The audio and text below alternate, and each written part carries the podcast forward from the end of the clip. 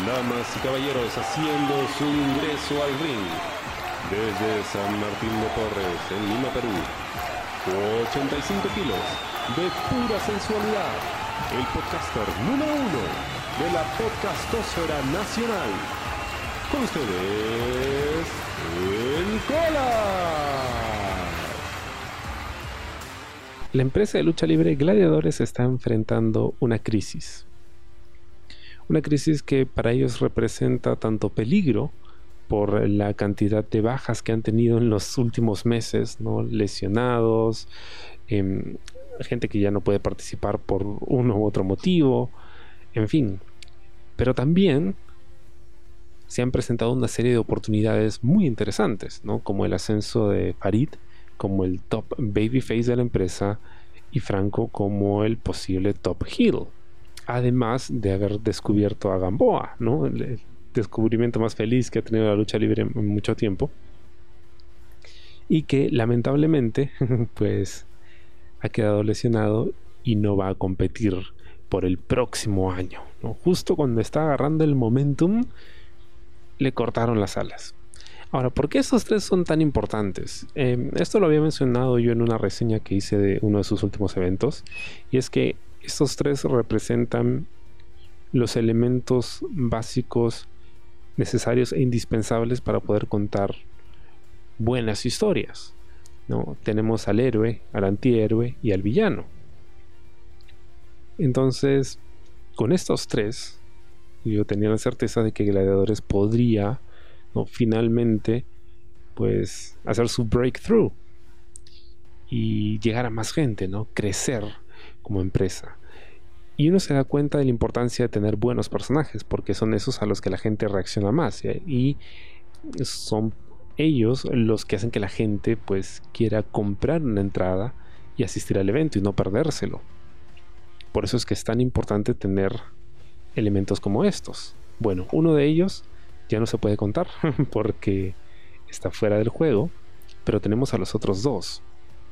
Entonces me propuse, me propuse hacer un fantasy booking em, de uno de ellos primero, ¿no? Pero luego me di cuenta de que no podía hacerlo sin involucrar a los otros dos. Entonces, lo que terminé haciendo fue un terrible pajazo mental y lo voy a presentar en un especial de tres partes. Es el Fantasy Booking desde este momento, ¿no? desde octubre de 2022 hasta enero del 2024. ¿Ok? Así que va a ser un año y un poco más de Fantasy Booking que va a girar en torno a estos tres personajes que he mencionado. Porque no puedo buquear uno sin buquear al otro. Eventualmente sus caminos se van a cruzar. Ahora, algunas contingencias. Al momento de esta grabación todavía no se ha anunciado la cartelera de Lucha Win 2, que es el evento de octubre.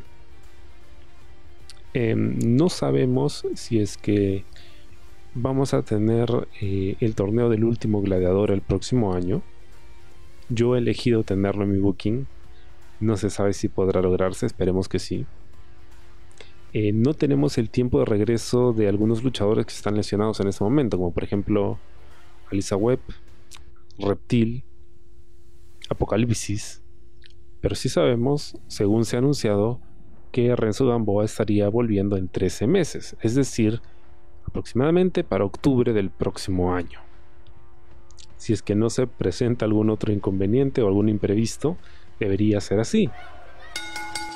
Entonces, teniendo en cuenta estos elementos, voy a presentar mi propuesta de Fantasy Booking y esta primera parte que voy a desarrollar en este episodio va a ser desde este momento, es decir, a partir de Lucha Win 2 hasta Gladiversario, que se estaría haciendo en enero del próximo año.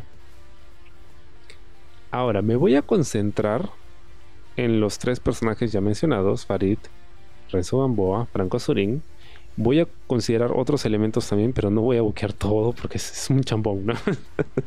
es un montón. por supuesto, la gente encargada del booking en, en Gladiadores sé que puede hacerlo mucho mejor. Este es simplemente mi vacilón, ¿ok? Ahora, cosas que sí voy a mantener, que no voy a alterar para el Fantasy Booking. Eh, la fecha del regreso de Gamboa, digamos que me voy a quedar con eso.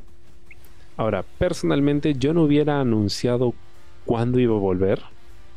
Simplemente hubiera dicho por tiempo indefinido, porque si le dices a la gente cuándo va a volver, como que en parte arruinas un poco la sorpresa me hubiera gustado mantenerlo en silencio para que la gente esté expectante, ¿no? Claro, la idea también es recordarles cada cierto tiempo de que hay un Renzo Gamboa, porque en un año pues la gente se olvida. Pero bueno, salvo eso, eh, creo que con todo lo demás podemos jugar. Así que así es como buquearía el camino hasta el gladiversario. Entonces, arrancamos en el mes de octubre. Más o menos ya tenemos claro Em, cuál sería la cartelera de Lucha Windows o por dónde debería ir, creo yo, según los últimos acontecimientos. Hagamos una rápida recapitulación. Eh, Franco Surin termina em, lesionando seriamente a Renzo Gamboa, atacó a Éxtasis luego de haber perdido con ambos, y resulta que TBK, la inspiración de la Gamoneta extasiada, termina haciendo su debut y a la vez su heel turn para unirse a Franco Azurín. Como probablemente una especie de asesor, como una especie de manager, no lo sé, su mouthpiece, quién sabe, pero me gustó la idea, está chévere, así que vamos a jugar con eso. Farid eh, se enfrentó a John Stambuk por el number one contendership al título máximo de gladiadores. Stambuk gana, así que es él el que se va a enfrentar a Bato Jr. Sin embargo, tenía un anticucho ahí previo con Franco Azurín que no se ha resuelto todavía. Vamos a jugar con eso. Farid perdió la lucha para poder retar por el título, pero eso no quiere decir de que no pueda hacerlo. Ok, vamos a jugar con eso. Entonces, octubre, lucha, win. Tenemos a John Stambuk contra Bad Boy Jr. por el título máximo. Ese va a ser nuestro main event. Tenemos a Franco Azurín contra Éxtasis. Así es. Éxtasis va a tratar de vengar la caída de su hermano Renzo Gamboa. Por supuesto, esa historia se cuenta sola. Y esta es una lucha que va a ganar Franco Surín de forma eh, bastante, bastante clara. Pero que después de la lucha, ¿no? aconsejado por TVK, va a intentar lastimar a Éxtasis y sacarlo de la jugada, así como hizo con Gamboa. Por supuesto, la gente va a evitarlo y el que va a salir a evitarlo va a ser Axel. Hay que tener muy en cuenta el papel de Axel en estas intervenciones por evitar de que Franco se salga de control y de que TVK le lave el cerebro, porque lo voy a usar para más adelante. Y en el caso de Farid, ya es un poco más complicado aquí, porque si bien sé a dónde quiero llegar con él en el aniversario, en este momento no hay muchos oponentes para él. O sea, ya ha pasado por todos y les ha ganado. Entonces, ¿qué cosa harías con él? Ese es el reto. Aunque en este momento está tan over que podrías enfrentarlo con cualquiera. Pero vamos a ponerlo con cualquiera. Vamos a hacer que se enfrente a cero. ¿Ok? Porque al parecer, luego de su última lucha eh, con Mancilla, me refiero a cero, pues parece que hay una especie de storyline quizá o algo que se podría trabajar ¿no? en este esfuerzo de cero por tratar de hacer de que Mancilla recuerde quién es en realidad. Así que podríamos ponerlo contra Farid y por ahí cambiar más esa historia. No voy a meter a buquear eso porque ya mucha vaina, ¿no? Pero bueno, Farid con cero en lucha Windows. La lucha titular entre Stambuk y Bad Boy Jr. la va a ganar Bad Boy Jr., va a retener, en parte para recuperar un poco el prestigio del título después eh, de la mala pasada que resultó siendo su pelea con Mr. Grimm. Y en parte también porque Stambuk tiene otra rivalidad que está pendiente, que creo que es un poco más interesante. Ahora, ¿cómo es que Stambuk pierde la lucha? Porque en algún momento va a estar cerca, va a estar muy cerca de ganarla. Pero Franco Azurín se va a meter en su camino, va a distraerlo y va a causar que pierda la lucha. Por supuesto, asesorado por TVK. ¿no? TVK le está comiendo el cerebro y le dice, acuérdate lo que te hizo, ¿no? Te humilló en la última lucha que tuvieron ustedes dos. Es hora de devolverle el favor. Y vamos a darle donde más le duele, su oportunidad titular, ¿no? Porque es lo que el Parse siempre ha querido. Entonces, con esto ya tenemos lista nuestra cartelera para noviembre, ¿no? Nuevamente mismos personajes. Vamos a tener a Franco finalmente enfrentándose a, John Stambuk. Stambuk está con la cabeza caliente. Me cagaste, era mi oportunidad y me la quitaste, ya te cagaste. Ahora sí, te gané una vez, te voy a volver a ganar. Farid se enfrentará esta vez a Kava. Kava, que fue el segundo campeón de gladiadores, que tuvo una excelente defensa titular y luego una revancha con Bad Boy Jr. Y esta vez se van a enfrentar. Porque de todas maneras necesitamos un nuevo aspirante al título, ¿no? No tendría mucho sentido que Kava regrese, apenas vuelva porque estaba lesionado también. Que apenas vuelva se enfrente a Bad Boy Jr. porque ya lo hemos visto. Eh, y la idea es más o menos posicionar a Farid para el título. A fin de cuentas, los que están retando por el título son aquellos que han tenido más victorias. Y esto es importante recordarlo porque nos va a servir para poder construir a los próximos retadores. Entre ellos, a Seven, pero ya vamos a hablar de eso más adelante.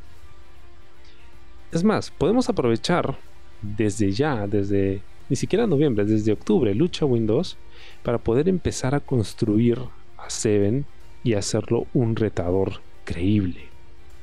Le acaba de ganar a Reptil en una lucha que empezó bien y terminó bastante accidentada porque pues eh, hubo un accidente, ¿no?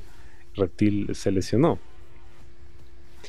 Pero entonces usemos esta victoria para que el demonio Seven le recuerde a todos, oye, ¿sabes qué? Le gané a Reptil. Soy de verdad un monstruo. Y voy a pasar por encima de todos.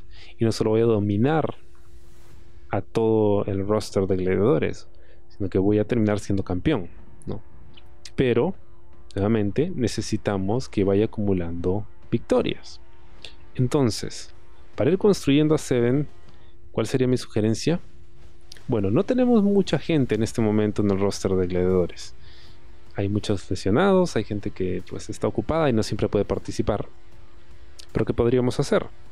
Bueno, Gladiadores tiene el dojo de gladiadores donde entrena a las futuras promesas de la lucha libre. Y hay una promoción ahí que si bien no está lista para hacer su debut eh, oficialmente, creo que podrían ser utilizados como enhancement talent. Es decir, como esos luchadores, no necesariamente jobbers, pero sí, es algo así, son jobbers, que se enfrentan a un luchador para poder ayudar a establecerlo.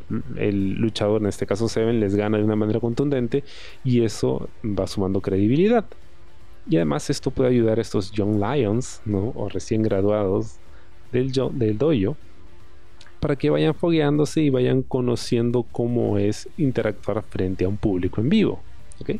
Obviamente serían luchas muy cortas, squashes, y está. La idea es colocar a Seven como una amenaza creíble.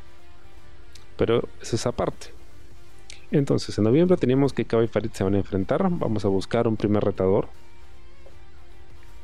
y em, es una lucha que va a ganar Farid. Ahora, él ya prácticamente se ha enfrentado a todos. Faltaba Kava. Y sería chévere ver pues una gran lucha de Kava eh, en su regreso. Y además darle pues el, visto bueno, ¿no? El, el, check de aprobación a Farid. Porque esa es la intención. O sea, que Farid, la joven promesa, pase por todos y que no solo gane, sino también que reciba la aprobación de aquellos que lo han entrenado, de aquellos que han venido antes que él, ¿no? Y qué mejor que recibir la aprobación del que fue campeón antes de Bad Jr. Ahora, con respecto a la lucha entre Franco y Stambuk, esta es una lucha que va a ganar Franco, obviamente, con trampa, con intervención de TVK. Ahora, eso es algo que a Axel no le va a gustar demasiado, porque Axel espera que todos los combates sean justos, ¿no? Y que se juegue dentro de las reglas. Entonces, esto va a empezar a, generar una molestia en Axel que se va a ir acumulando hasta que eventualmente pues llegue a su punto máximo de ebullición y tenga que tomar acciones concretas. Ahora, tú dirás, pero colas, ¿cómo vas a enterrar al parce así? Espérense. Todo es parte del plan. Vamos a diciembre, ¿ok? Estamos ya en el último stretch del año y estamos llegando a la meta que es la cartelera del aniversario. ¿Qué hacemos en diciembre? Farid necesita un contrincante. Ya sabemos que él se va a estar enfrentando a Bad Boy Jr. o a quien salga campeón de la defensa titular que va a tener Bad Boy Jr. en ese mes, que obviamente será Bad Boy Jr. Se van a enfrentar en enero. Pero recuerdan esta historia que se ha estado contando acerca de Mancilla diciéndole a, Farid que, aún no está listo, ¿no? Que, que, no está lo suficientemente enfocado y Farid está desesperado por tratar de demostrarle a su maestro, ¿no? a su guía espiritual, que sí está listo, que sí tiene lo que se requiere y que sí está creciendo. Pues qué mejor forma de demostrárselo que enfrentándose a él. Mansilla contra Farid sería nuestra lucha en diciembre. Y además tendríamos también a Franco Azurín contra Cava. Ahora, la idea es que Franco obviamente también quiere ir por el título, pero para poder ir por el título necesita acumular victorias. Entonces, en esta lucha, TBK va a intentar hacer de las suyas pero ese Stambuk, el que le va a dar el recibo por lo del evento anterior, va a impedir que TBK intervenga. Y al final de la lucha, Kaba se va a llevar la victoria. O sea, una tú, una yo, le dice Stambuk a Franco. Y con esto ya queda nuestra lucha, una de nuestras luchas de fondo para el aniversario, Franco Stambuk 3. ¿Ok? ¿Podemos ponerle una estipulación a esta lucha? Sí, claro que sí. Podríamos ponerle. A ver, ¿qué podríamos ponerle? ¿Un Last Man Standing podría ser? Sería chévere, si o no. No hemos tenido de esos en creo. Sería interesante. Y además, podría ser una lucha con una buena cantidad de tiempo que nos ayudaría pues a llenar la cartelera si es que no tenemos mucha gente, ¿no? Sí, es que, es que de verdad todo el mundo está lesionado. ¿Con qué? ¿Con qué buqueas? estaba bien difícil. ¿eh? Yo dije, a ver, vamos a hacer mi fantasy buque. Le dije, uy, chucha, solo hay cinco gatos. ¿Cómo, ¿Cómo para no repetir? En fin, bueno, cerrando el evento de diciembre, em, eh, Franco Cava gana Cava porque interviene Stambuk, o mejor dicho, evita que alguien más intervenga. Y la lucha entre Farid y Mansilla la gana Farid. ¿no? Ya está listo es como e, esta lucha que a mí me encantó, que fue entre Vampiro y Pentagon Jr. en Lucha Underground, en creo que era Última Lucha 1, donde eh, Vampiro se revela como el maestro de Pentagon Jr. y dice, ya estás listo, hijo mío. Una vaina así, ¿no? Finalmente, Mancilla, que era el último sello de aprobación que le faltaba a Farid en su cartilla, ya lo tiene. Y ese va a ser nuestro main event. Farid contra Bad Boy Jr. en Gladiversario en enero. Esperemos que se dé la oportunidad de tener pues un, lugar un poco más grande donde se pueda hacer el evento, que pueda ir más gente, que se pueda invertir de repente en, publicidad, ¿no? no sé, lo que se pueda hacer o lo que esté al alcance de la mano para que este sea el evento más grande que ha producido Gladiadores hasta el momento. ¿no? Y vamos a tener esas dos luchas que van a soportar el, evento. Farid Boy Jr. por el título máximo, que va a ser nuestro main event. Y vamos a tener a Franco y Stambuk en un, como dije, puede ser un eh, Last Man Standing match. Que creo que es, un feudo que se ha estado cocinando por bastante tiempo y va a estar chévere ver cómo termina eso. Y entonces, hasta aquí la primera parte. ¿Ok? es em, solo este primer stretch, lo último del 2022, iniciando el 2023 con un nuevo campeón, eh, Farid. finalmente eh, se cumple ¿no? el, objetivo máximo que era darle la pelota a Farid y ver eh, qué tan lejos puede llegar con ella. Yo creo que puede funcionar muy bien, creo que hay una muy buena historia que contar ahí, ¿no? Eh, de superación personal, además que es una persona súper enfocada en lo que quiere y la gente lo está pidiendo, ¿no? y lo notas en las reacciones del público. Entonces creo que este es su momento.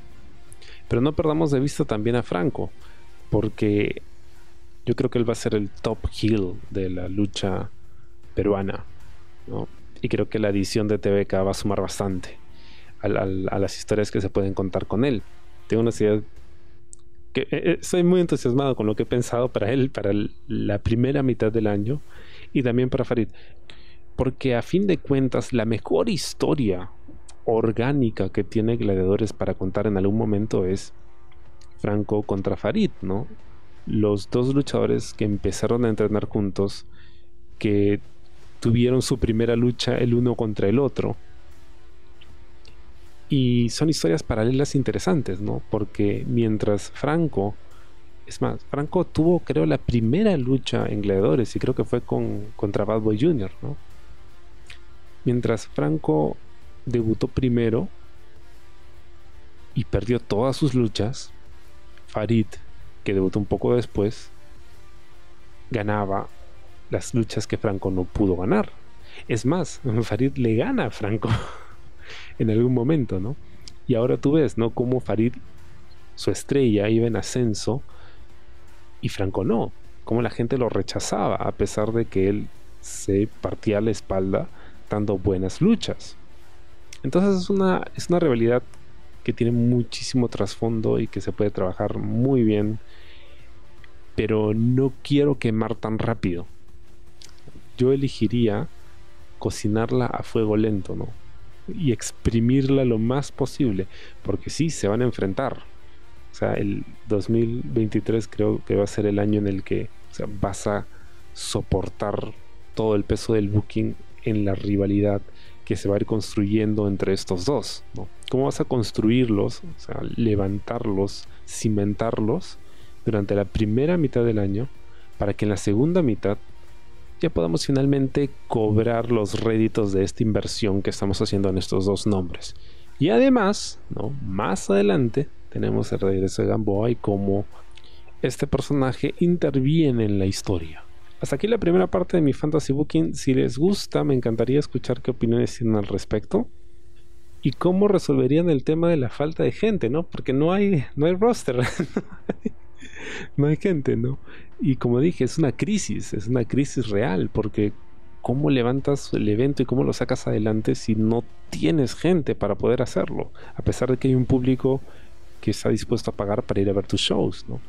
Pero como dije, si bien representa un peligro para, los futuros shows de gladiadores, también es una oportunidad para tratar de concentrarse en aquello que sí tienen.